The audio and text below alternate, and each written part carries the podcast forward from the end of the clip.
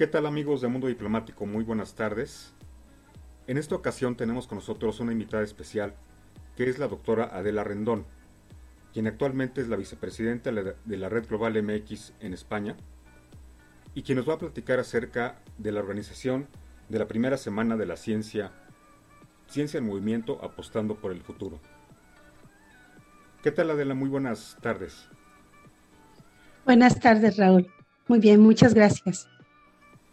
También tenemos con nosotros a la maestra Claudia Balseca, quien es parte del equipo de, la organización de la primera semana de la ciencia. ¿Qué tal Claudia? Muy buenas tardes. Hola, buenas tardes. Eh, ¿Por qué no nos platican un poquito más acerca de esta primera semana de la ciencia? Eh, ¿Quién está organizando? ¿Quiénes van a ser los ponentes? Eh, ¿Qué día se va a desarrollar? Bueno, pues la Semana de la Ciencia va a tener lugar del 15 al 19 de noviembre y está organizada por el eje de Ciencia, Tecnología, Innovación y Academia de la Red Global MX Capítulo España.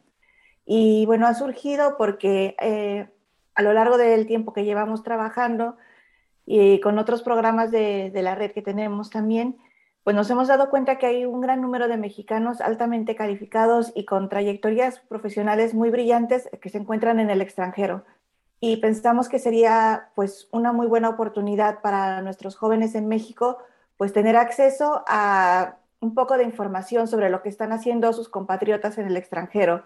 Además de que también pues aprovechar que a través de, Internet podemos tener una relación un poco más directa para que académicos de, de, esos países y de México pues también puedan estar en contacto y también, ¿por qué no? Pues para la gente en general que esté interesada en los temas que vamos a tratar.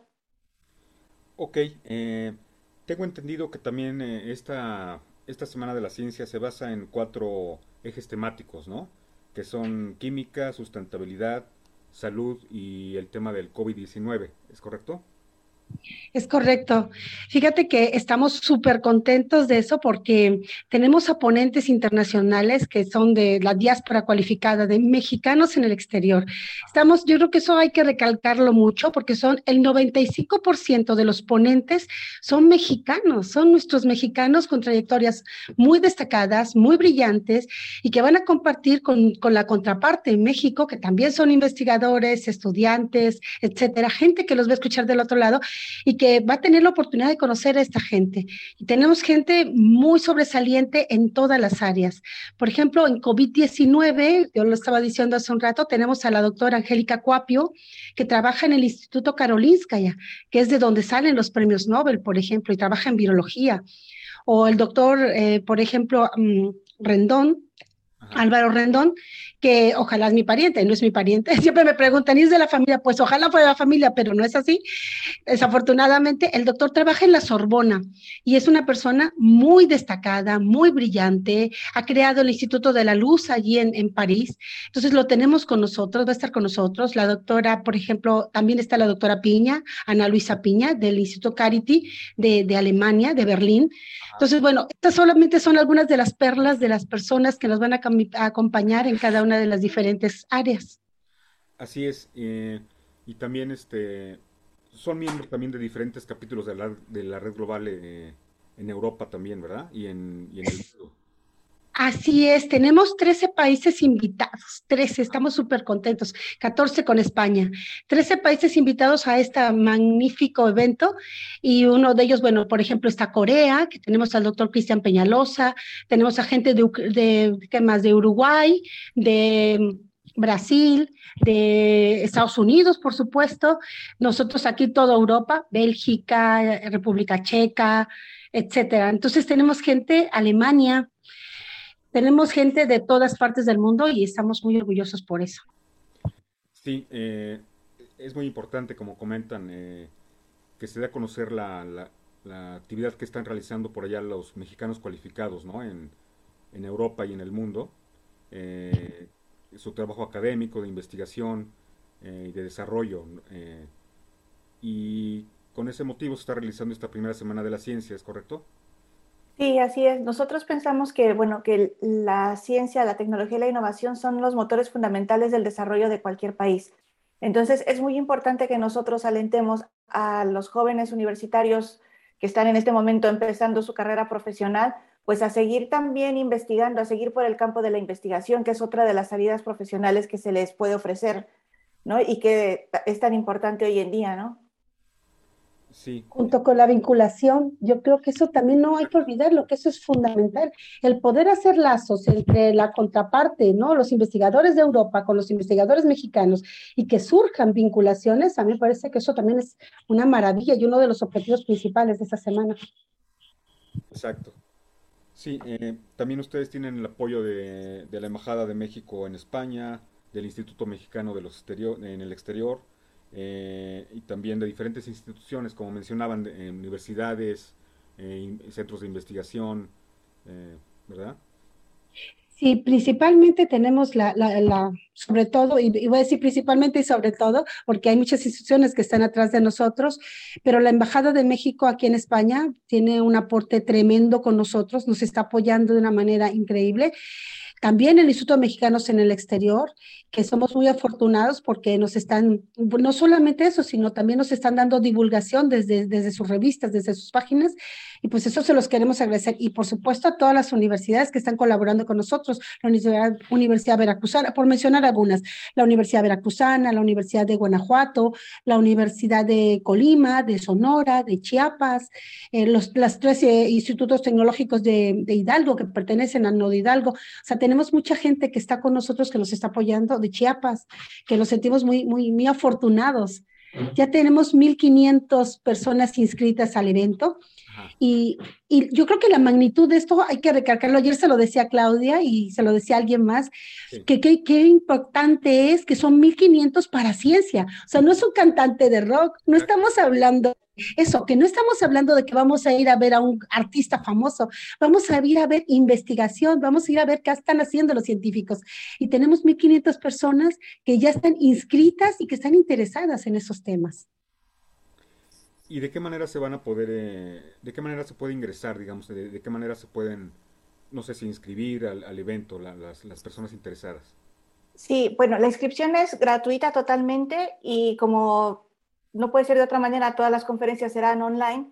Se puede acceder o bien a través de la página de la Red Global MX en la sección de Ciencia y Tecnología, tienen ahí el programa completo y más fácil pues a través de nuestras redes sociales, que tenemos también Facebook, Twitter, Instagram, LinkedIn. Entonces, a partir de ahí buscas eh, Red Global MX, Semana de la Ciencia y te aparece el formulario con el código de inscripción. Y bueno, también es importante señalar que las inscripciones las vamos a mantener abiertas hasta esta semana para que nos dé tiempo de, organizar y tener todo listo, enviar los códigos de acceso, porque ya es en, pues en 15 días prácticamente empiezan, ¿no? Ok, entonces esta, esta semana es la última semana que tienen ya ustedes abiertas las, las inscripciones, ¿verdad? Así es. Y la gente que digamos no se alcance a inscribir por medio de esta de este formato, digamos, eh, de todos modos lo, van a poder seguir por sus redes, ¿no? Sí, sí, sí. Lo que acaba de decir la maestra Claudia, exactamente. Puede seguirnos por cualquiera de estas redes sociales que estamos, ahí estaremos. Y si no, me parece que vamos a transmitirlo, vamos a hacer streaming por Facebook y por YouTube. Entonces, por ahí también nos pueden seguir en tiempo real. Ah, perfecto. Pues bueno, yo creo que agradecer a todo, a todo el público, a todas las instituciones que nos están apoyando por la difusión a los medios de comunicación, por supuesto, porque pues sin su ayuda tampoco sería posible llegar a, este gran número de personas. Y pues bueno, este, dentro de todas las cosas malas que nos ha dejado la pandemia, pues este es algo que, ha sido benéfico para todos, ¿no? El podernos eh, conectar online, el tener esa curiosidad por conocer más sobre temas científicos y la posibilidad de, realizar este tipo de, de, eventos de manera virtual, ¿no? Mm. Bueno, y mencionar también estaba yo viendo el programa. Eh, eh, prácticamente es todo el día, ¿verdad? El, ciclo de conferencias. Es que son 60 conferencias, por lo menos tendrían que ser 10, 10 diarias. Pero lo bonito de esto, y eso no lo hemos dicho, y qué bueno que nos preguntaste esto, Raúl, porque es muy importante decirlo, cada charla dura 15 minutos.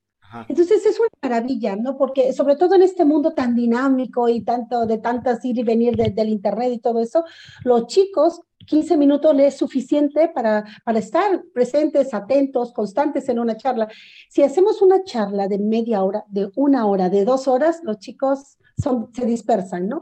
Entonces, yo creo que para llamar su atención, engancharlos, no hay mejor manera que una buena charla de 15 minutos. Por supuesto, si después el, chico o la persona o el investigador le interesa, se puede contactar con ese ponente. Pero los 15 minutos es una maravilla. Entonces, es verdad, empiezan a las 8 de la mañana y terminan a las 6 de la tarde, con un intermedio a las 3 de la tarde, que tenemos entre una y media y 3 de la tarde, tenemos para comer, pero duran 15 minutos. Entonces, no, no sientes como que, uff, la misma persona dos horas. O sea, lo ves 15 minutos, haces 15 minutos de, diálogo, eso es lo bonito, o sea, 15 minutos de charla y 15 minutos de diálogo, de qué, les parece, me gusta, no me gusta, me puede preguntar, etcétera.